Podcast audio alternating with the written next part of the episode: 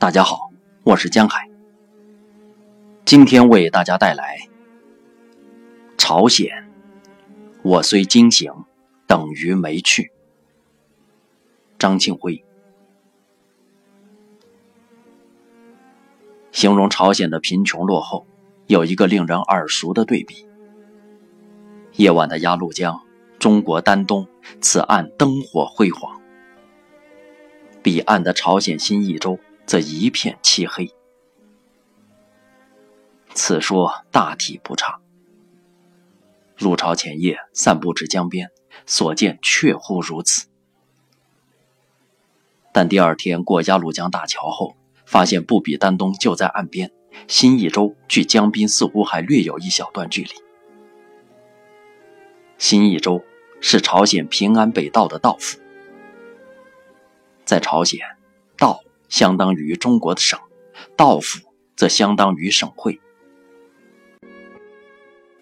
新义州远不及地级市丹东繁华，虽是事实，但离江距离小有差别，以江滨对望的灯火为据，有点不厚道。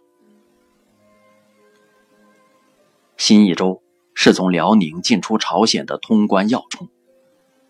入境检查程序繁琐，手段原始，人分三波，检查三项。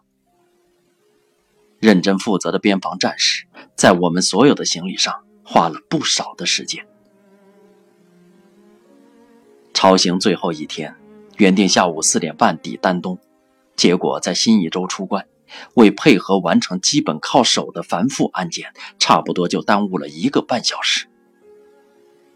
因为我们订了当晚八点三十五分沈阳飞北京的连程机票，心急如焚而又无可奈何。